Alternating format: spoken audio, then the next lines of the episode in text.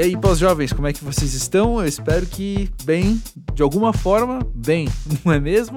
Se você nunca passou por esse podcast, deixa eu me apresentar. Eu sou André Felipe de Medeiros, quero te dar as boas-vindas a esse espaço de conversa sobre a vida adulta chamado Pós-Jovem. Toda semana eu sinto com pessoas muito incríveis para conversar então sobre essa fase da vida e sobre o que a gente tem aprendido, o que a gente tem vivido, etc.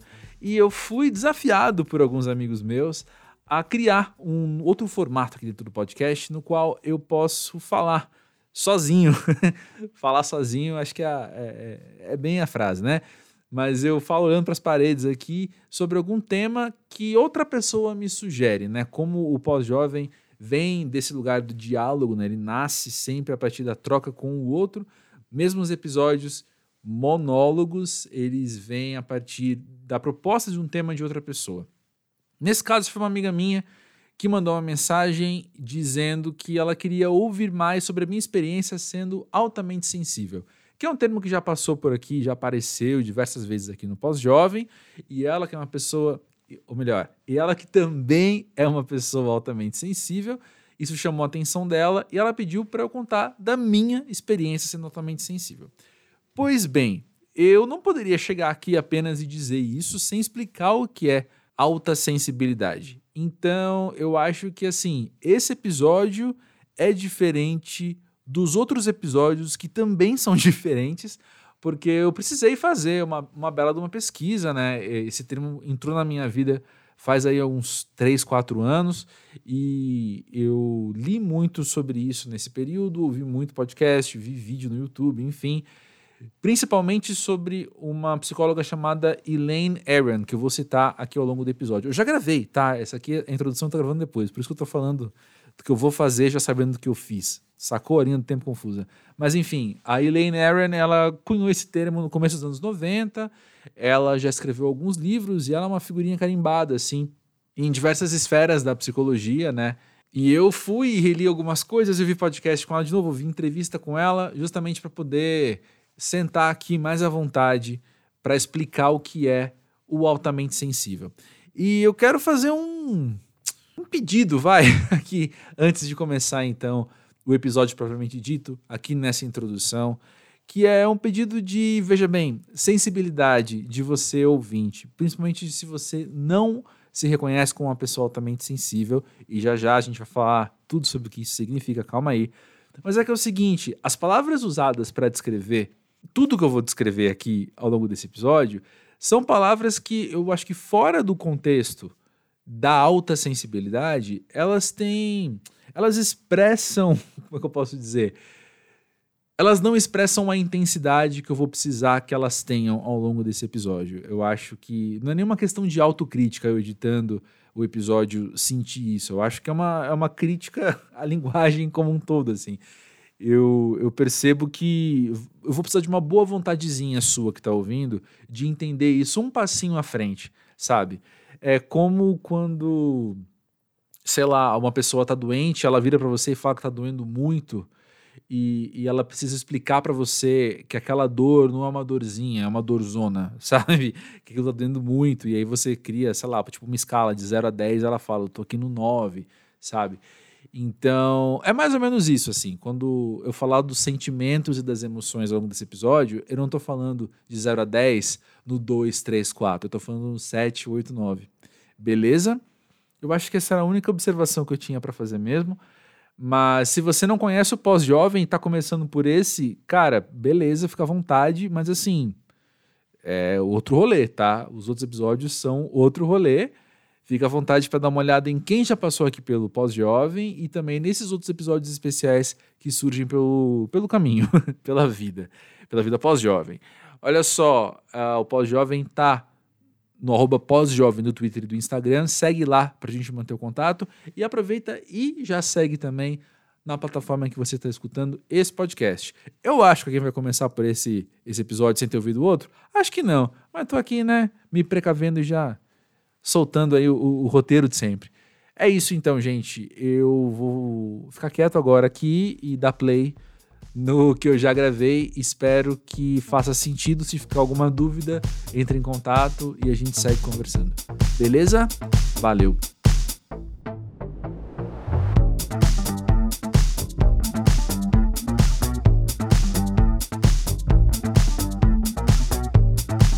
Dia desses eu fui jantar com amigos. Eu não lembro como a conversa caiu aí, mas de repente estávamos conversando ali sobre experiências que nós já tivemos com aventuras.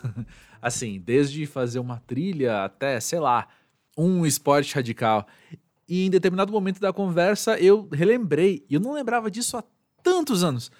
Mas eu vi claramente, assim, eu ali com 10, 11, 12 anos, no parque de diversões, na fila para a montanha russa, olhando para a montanha russa e assim com uma vontade gigantesca de ter aquela experiência, mas ao mesmo tempo, o medo que eu tinha, e acho que essa não é a palavra, o medo que eu tinha era quase paralisante. E eu lembro de estar na fila com os amigos, com a família, e eu lembro de, ao mesmo tempo, de estar ansioso para entrar logo por fila, né? Que saco, é o, o, grande inimigo dos parques de diversões, eu acho, são as filas. E aí a gente tava lá e eu queria chegar logo, mas ao mesmo tempo eu aproveitava que demorava, sabe? Tipo, 20 minutos, meia hora, para eu, nesse meio tempo, começar a absorver a ideia do que ia acontecer ali em seguida. E eu lembro de uma vez ou outra chegar a chorar de ansiedade ansiedade não no sentido clínico da palavra, ansiedade no sentido mais popularzão mesmo, né? De estar tá tão empolgado e ao mesmo tempo tão quase que preocupado com aquela novidade que eu começava a chorar. E essa é uma das muitas histórias que eu tenho na minha vida que surgiram a partir do fato de eu ser uma pessoa altamente sensível. E o mais interessante para mim quando eu comecei a pesquisar esse termo então, anos atrás, foi justamente descobrir que a psicóloga que cunhou o termo ou que popularizou o termo, ela ouviu isso da terapeuta dela, numa vez que ela estava explicando o quanto ela não conseguia conter as emoções diante de uma determinada situação. E a terapeuta dela falou: Elaine, você é altamente sensível, tipo, não adianta.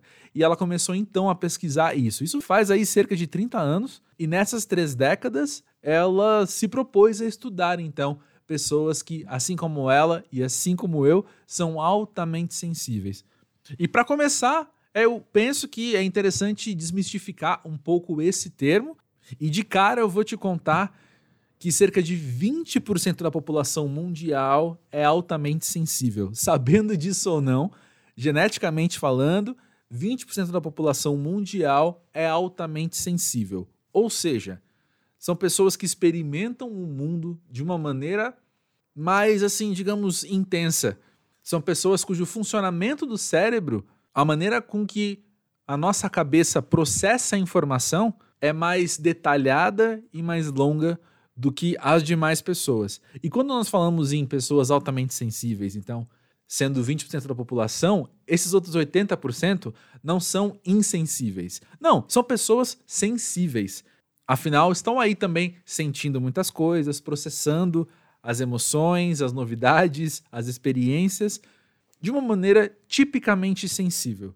E esses 20% então são altamente sensíveis, ou seja, processam isso de uma maneira, como eu falei, mais detalhada, mais longa e de certa forma mais profunda também. Ser altamente sensível não é uma doença, não é um distúrbio, essa Elaine que eu comentei, o nome dela é Elaine Aaron, é uma psicóloga norte-americana e ela define a alta sensibilidade como um traço de personalidade. Sendo assim, isso ocorre em pessoas de qualquer gênero. As pessoas altamente sensíveis podem estar no espectro autista ou não. As pessoas altamente sensíveis podem ser introvertidas ou não. Pessoas altamente sensíveis podem às vezes passar uma vida inteira sem ter noção de como se chama isso que faz com que elas se sintam, em grande parte do tempo, diferente dos outros ao seu redor. E eu vou te dizer: se 20% da população mundial é altamente sensível, se você não é uma pessoa altamente sensível, você certamente conhece bastante gente com esse traço de personalidade. Afinal, pô, um quinto das pessoas por aí se enquadram nessa categoria, né? É gente pra caramba. E conforme eu for contando aqui para vocês, tanto sobre mim quanto sobre os estudos da, da Elaine, eu te convido a buscar exemplos na sua cabeça, né?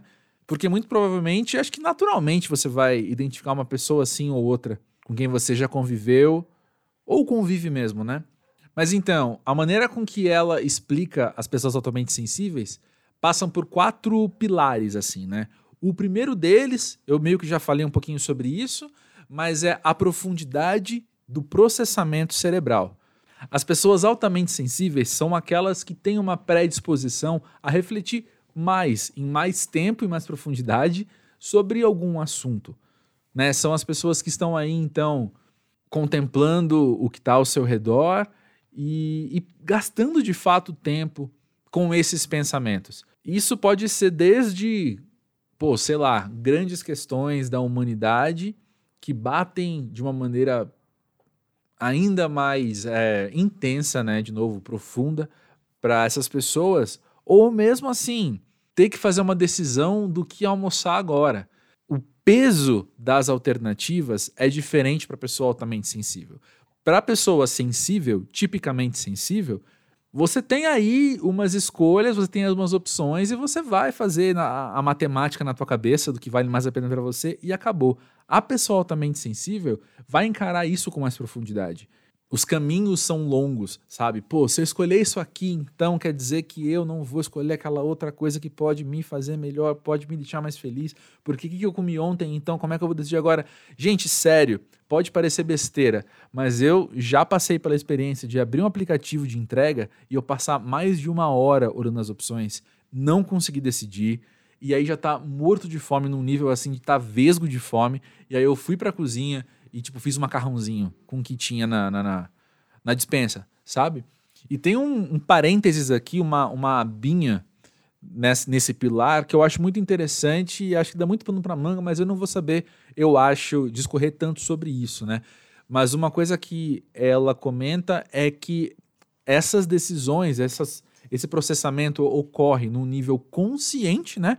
No nível que a gente percebe mas também num nível inconsciente e vem daí uma tendência das pessoas altamente sensíveis serem consideradas ou se considerarem bastante intuitivas. Na verdade, não é uma intuição, quando falamos disso, pelo menos não estamos falando de uma intuição, sei lá, num plano místico ou sobrenatural. É simplesmente a maneira com que o cérebro opera ali em segundo plano e foi às vezes muito mais longe em alguma questão, mesmo que num espaço curto de tempo. Então a maneira com que a gente lê isso conscientemente é que eu tô aqui com uma intuição, eu tô aqui com tá me vindo na cabeça alguma coisa, alguma reação que a gente pode não saber explicar direito, mas é que isso ocorre num nível inconsciente. Não sei vocês, eu acho isso interessantíssimo. Bom, o segundo pilar então das pessoas altamente sensíveis ou dos estudos dessa alta sensibilidade é a superestimulação. E isso ocorre principalmente em questões do ambiente nos quais nós estamos inseridos. Então, assim, a pessoa altamente sensível, quando ela está num lugar muito barulhento, ela é afetada por aquele barulho. Quando ela está num ambiente com muitas pessoas novas, muitas pessoas que você precisa interagir, como lembra da questão da, da, profundidade, da intensidade, né? Como cada pessoa ali demanda um pouco de atenção, demanda. Eu tô curioso para conhecer melhor cada pessoa ali no fim das contas, isso tudo me abala bastante, né? Isso tudo tem, tem um efeito muito grande sobre as minhas emoções, sobre a minha cabeça, às vezes sobre o meu cansaço. E eu comentei isso agora, né, na questão social, da sociabilização, de conhecer pessoas novas, estar num ambiente com muitas pessoas novas. E eu acho que tem um detalhe aí também que eu acho que eu já me perdi no meio do caminho, mas que eu acho interessante dizer assim, que esses quatro pilares eles estão muito interligados uns nos outros, né? eu tô falando de uma maneira separada, mas eles são tudo meio que, que farinha do mesmo saco. Como é que fala? É assim, né? É, farinha do mesmo saco. Que é, eles são todos, eles todos vêm desse mesmo lugar da intensidade, né? Quando as coisas são intensas, às vezes as coisas demandam, de novo, né, um tempo mais longo para a gente processar. E eu tenho uma dificuldade muito grande, inclusive, em comunicar isso, né? Como é que eu comunico para as pessoas? Às vezes, que estar naquele ambiente que para todo mundo é legal, meu, sei lá, uma festa, por exemplo, né? Para todo mundo aquilo ali tá muito legal. Mas para mim, muitas vezes aquilo é estressante, não porque eu sou uma pessoa introvertida, por exemplo, mas porque eu tô reparando em todos aqueles detalhes, eu tô reparando na maneira como cada, cada pessoa ali se porta, eu tô interessado em como eu posso conversar com cada pessoa ali. E tudo isso demanda uma energia que é limitada, né? Tudo isso demanda um processamento cerebral que é limitado também, né? Então, às vezes, essas experiências são tão intensas que a gente cede e prefere não ter, né? Às vezes é aquela coisa assim, eu, eu tô com um amigo, ainda mais se eu não tô num dia muito 100%, num dia muito muito animado, muito muito descansado, sair com um amigo é ótimo, sair com dois amigos é ótimo, mas se eles falam para mim, a gente vai levar fulano que você não conhece, aí eu já sei que vai ficar difícil, porque eu já sei que esse esse outro elemento ali no ambiente, essa outra pessoa vai demandar de mim essa minha curiosidade inata, vai demandar de mim essa percepção, essa, como é que fala? Essa dedicação emocional que eu vou ter que ter ali para entender como que é socializar com essa pessoa, que eu vou me sentir de novo na fila da montanha russa, sabe? Aquilo ali é tão pesado muitas vezes, por mais que eu queira, que às vezes é mais fácil dizer não. Às vezes é mais fácil evitar isso mesmo se for uma situação positiva, mesmo se for algo bom, mesmo se for um, um rolê legal. Só que só de estar tá lá, aquelas muitas luzes, aquelas, aquele muito som, eu sei que aquilo ali nem sempre me faz bem. É tão difícil conseguir explicar isso para as pessoas, mas eu, como uma pessoa altamente sensível, tô mais sujeito a ser afetado por essas coisas, né? Então, primeiro pilar profundidade de processamento. Segundo pilar, superestimulação. Inclusive, só sobre superestimulação, né? Até pensando na palavra estímulo mesmo, né? Se eu vou a uma festa à noite, meu amigo, se eu vou a uma festa ali que tá tendo, então, música alta e a gente tá dançando e tem muita luz, etc., eu vou voltar para casa e vai demorar um bom tempo para o meu corpo voltar ao estado normal porque eu sigo estimulado, eu sigo o coração batendo mais forte, eu sigo ali num pique que não me permite voltar para casa e dormir, por exemplo, sabe?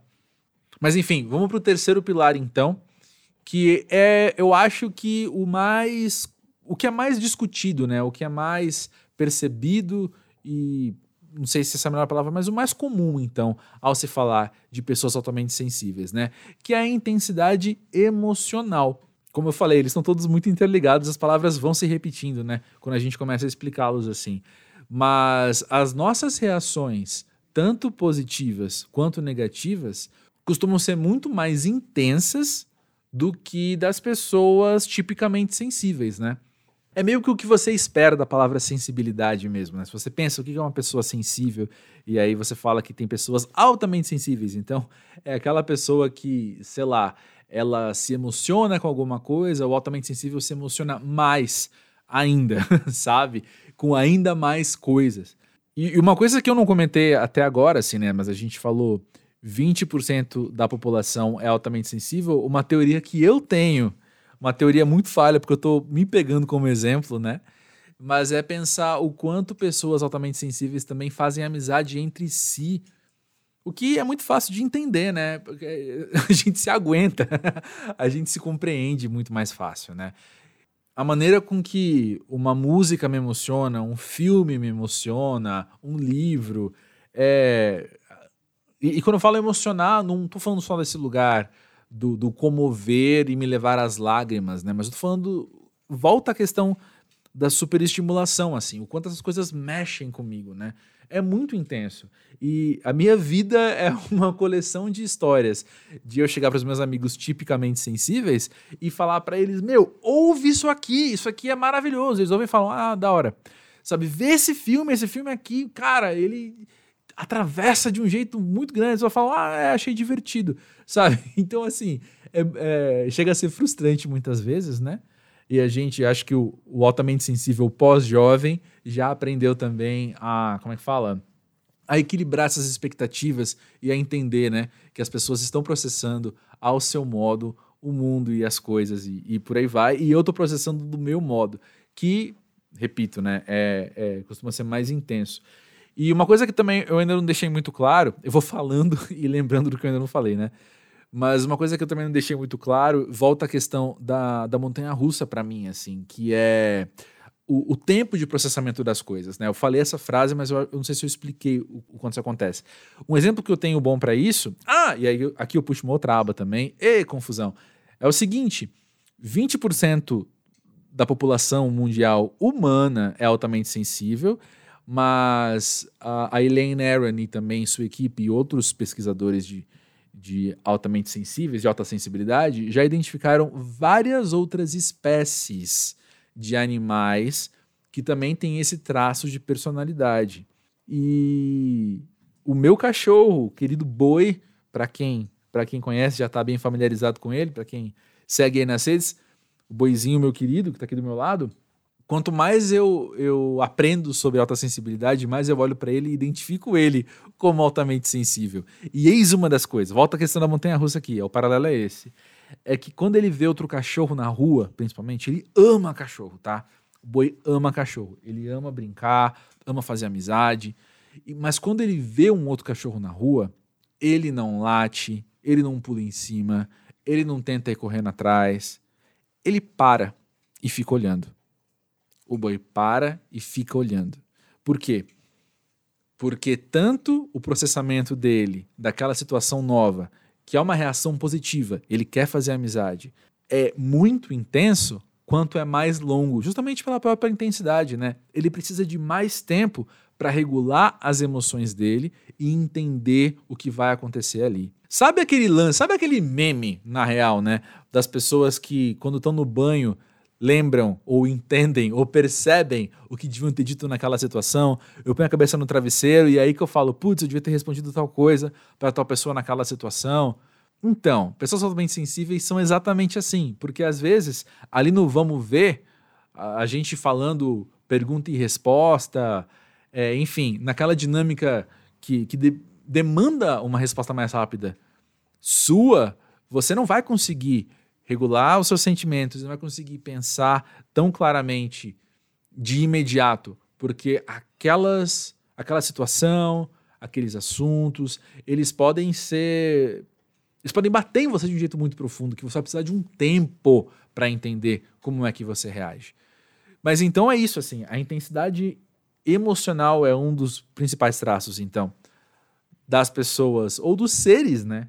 com alta sensibilidade. Espero que você se lembre do meu cachorro quando você ouvir isso da próxima vez. Mas é isso. É, visualiza aí que você vai entender. Quando ele vê outro cachorro, ele para, ele vira uma estátua e ele fica olhando para esse cachorro por ali uns 10, 30 segundos até ele conseguir ir brincar. Porque é o tempinho dele regular as emoções dele, entender então que aquilo que ele está sentindo é bom e aí ele consegue ir atrás. Igualzinho eu na montanha russa, torcendo para a fila ser mais longa, porque eu ainda não tinha entendido o que, que eu estava sentindo naquele momento, que era muita coisa. E por último, então, por falar em sentir, obviamente, estamos falando de alta sensibilidade, o quarto pilar, então, é a sensibilidade sensorial. Os nossos sentidos são mais aguçados e os altamente sensíveis, então, percebem melhor as sutilezas. Eu volto aí à questão de se comover com arte, por exemplo, sabe? Seja ela visual, seja ela auditiva, seja ela o que for. As pessoas altamente sensíveis têm resistências, às vezes, a coisas táteis, ou a determinados sons, ou determinados é, estímulos visuais, justamente porque esses estímulos sensoriais batem de uma maneira muito intensa, né? Uma, uma experiência que eu não tenho, mas amigos meus altamente sensíveis têm, é justamente com o susto, por exemplo, sabe? Não gostam de ver filmes de terror, porque essa questão de, de ser assustado, né? Não dá tempo de você regular a sua emoção a tempo do próximo, às vezes. Então, no primeiro susto, você continua naquele estado de estímulo muito forte, né? E não consegue aproveitar o filme depois. E aí eu volto pela enésima vez a questão da montanha russa. O que eu não contei até agora é que quando eu finalmente ia, então, e eu tava ali me cagando de medo, cara. Eu tava ali cagando de muita emoção. Eu tava feliz, mas eu tava. Imagina, cara, você ter 10, 11, 12 anos. Eu tava feliz de estar ali, mas ao mesmo tempo eu tava com medo do que vinha pela frente. Isso me fazia ter vergonha do que eu tava sentindo, ao mesmo tempo que eu tava frustrado ou bravo por não conseguir processar isso direito, porque eu não tinha esse vocabulário e eu não tinha essa. Meu cérebro não estava desenvolvido ainda para lidar com o que eu sentia. Olha quanta coisa acontecendo ao mesmo tempo, né? Então era uma, uma, uma bola de sentimentos ali rolando pela, pela fila. Quando eu ia para a montanha russa, eu não apenas ia, depois eu ia 14 vezes, sabe? Depois que eu já conheci alguma coisa, eu fico tranquilo e aí sim que eu aproveito, sabe? Inclusive uma uma experiência que eu tenho E aí, eu, na verdade, agora eu tô falando isso, me veio à cabeça, mas eu nem sei o quanto isso também é de ser altamente sensível, né? Mas eu revejo muitas séries de TV, por exemplo, que eu gosto, assim. Mas uh, eu faço isso também porque a primeira vez que eu vejo, eu tô tão me levado pela curiosidade de saber como aquela história termina, que eu não aproveito a série, sabe? Eu fico nesse, de novo, nessa questão sensorial, assim, muito estimulado, e eu não consigo relaxar e aproveitar a série apenas. Então, depois que eu já sei como termina, eu consigo voltar e curtir, sabe? Agora que eu já sei qual é o destino, eu consigo curtir a jornada. É mais ou menos isso. E agora que eu já falei, então, os quatro pilares, eu vou retomar aqui, né? De novo, profundidade de processamento, superestimulação, intensidade emocional e sensibilidade sensorial. Eu quero trazer duas, duas, duas frustrações minhas, principalmente, né? Até porque, como a minha amiga pediu para falar não foi para fazer uma matéria só sobre pessoas altamente sensíveis, mas para falar a minha experiência sendo altamente sensível, né? Para além de montanhas russas, eu tenho mais coisa para contar. E uma delas é justamente a dificuldade de comunicar isso. Eu tô aqui meio suando frio assim, falando e, e, torcendo para conseguir dar um jeito na edição depois, qualquer coisa, mas é, é, é muito difícil expressar a intensidade do que a gente está sentindo, porque as palavras que a gente usa são as mesmas que as pessoas tipicamente sensíveis usam, né? Então, assim, quando eu falo medo, o medo de montanha russa, ou o medo de uma, uma situação nova, toda pessoa que é sensível no mundo entende, compreende.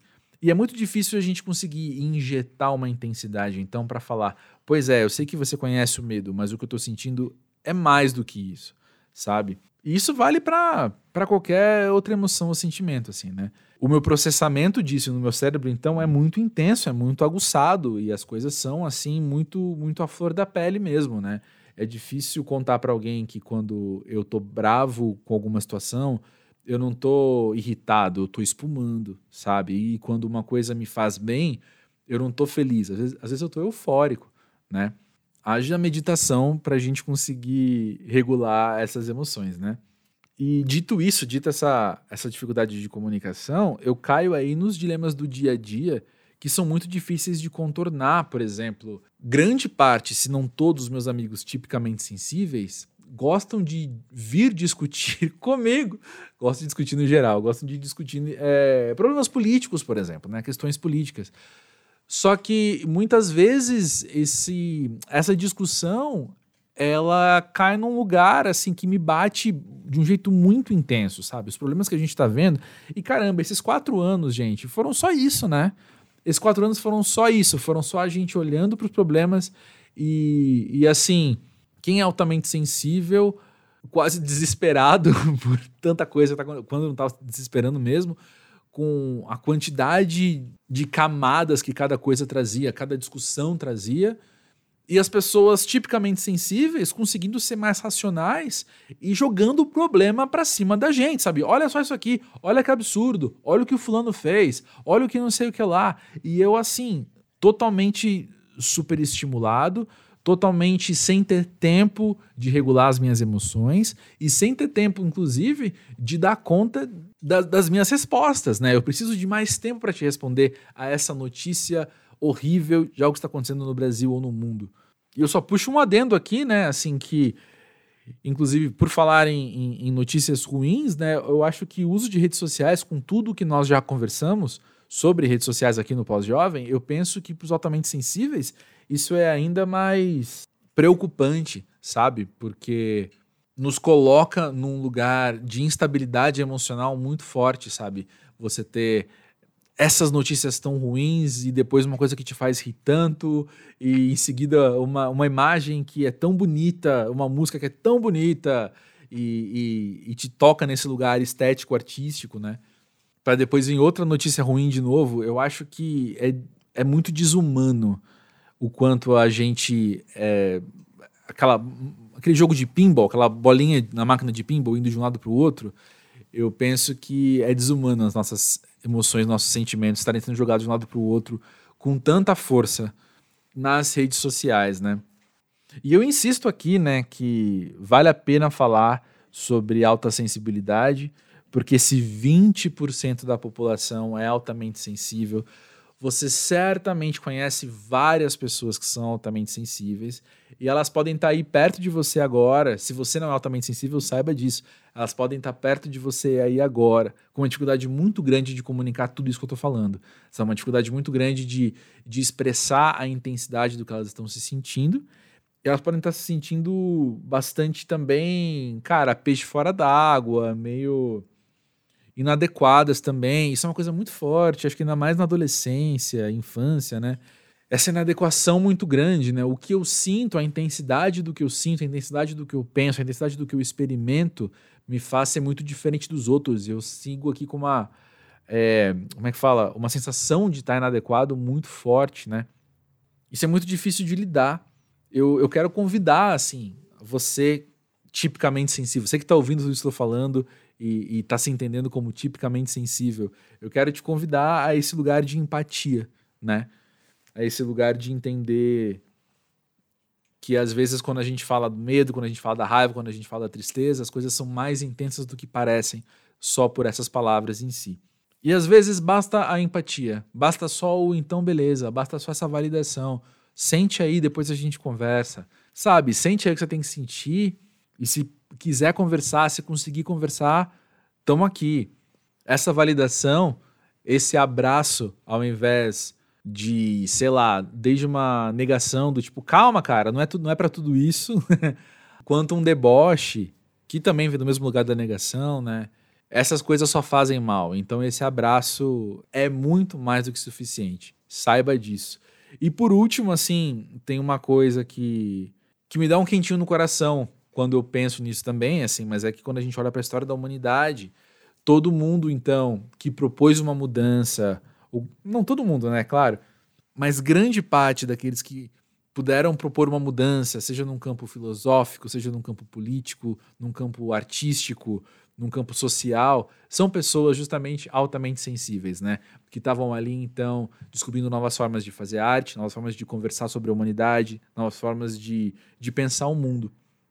Queria que todos nós fôssemos geniais? Queria. Não é o meu caso, não é do caso de muita gente também. Mas enfim, que bom que a gente pode estar aqui ajudando, dando um jeito de ajudar quem é tipicamente sensível a também expandir um pouco do olhar para uma maior intensidade, para um maior detalhamento, para essas outras camadas que às vezes podem passar desapercebidas. Não acho que a gente é floquinho de neve super especial, super-heróis, inclusive, mas acho que nosso lugar no mundo está muito por aí, sabe? Do que, que a gente pode fazer então, de acordo com aquilo que a gente enxerga e os outros não enxergam, né? Enfim, eu te convido a seguir pesquisando mais sobre pessoas altamente sensíveis. Tem bastante material na web, talvez não o suficiente, ter necessidade de fazer um pós-jovem sobre isso também. Eu espero que tenha feito algum sentido, eu espero que eu não chore muito durante a edição, tentando salvar esse episódio. E lembra que os canais do Pós-Jovem estão aí abertos para a gente conversar sobre esse ou qualquer outro assunto. Pode chegar no podcast pós-jovem.com.br e ou no arroba pós-jovem das redes sociais Instagram e Twitter inclusive para sugerir mais temas de episódios aqui do Pós-Jovem. Lembrando que todos esses episódios monólogos que eu faço acontecem a partir de sugestões de outras pessoas, não são ideias, nunca ideias que eu tenho, né? Inclusive já tem aí mais um tema na gaveta e fica à vontade para sugerir outro também. Espero que esse episódio tenha, além de feito sentido, tenha te feito bem. E acho que é isso por hoje. Valeu aí pela moral, valeu aí pela paciência. Nos vemos na próxima então. Valeu, gente. Grande beijo.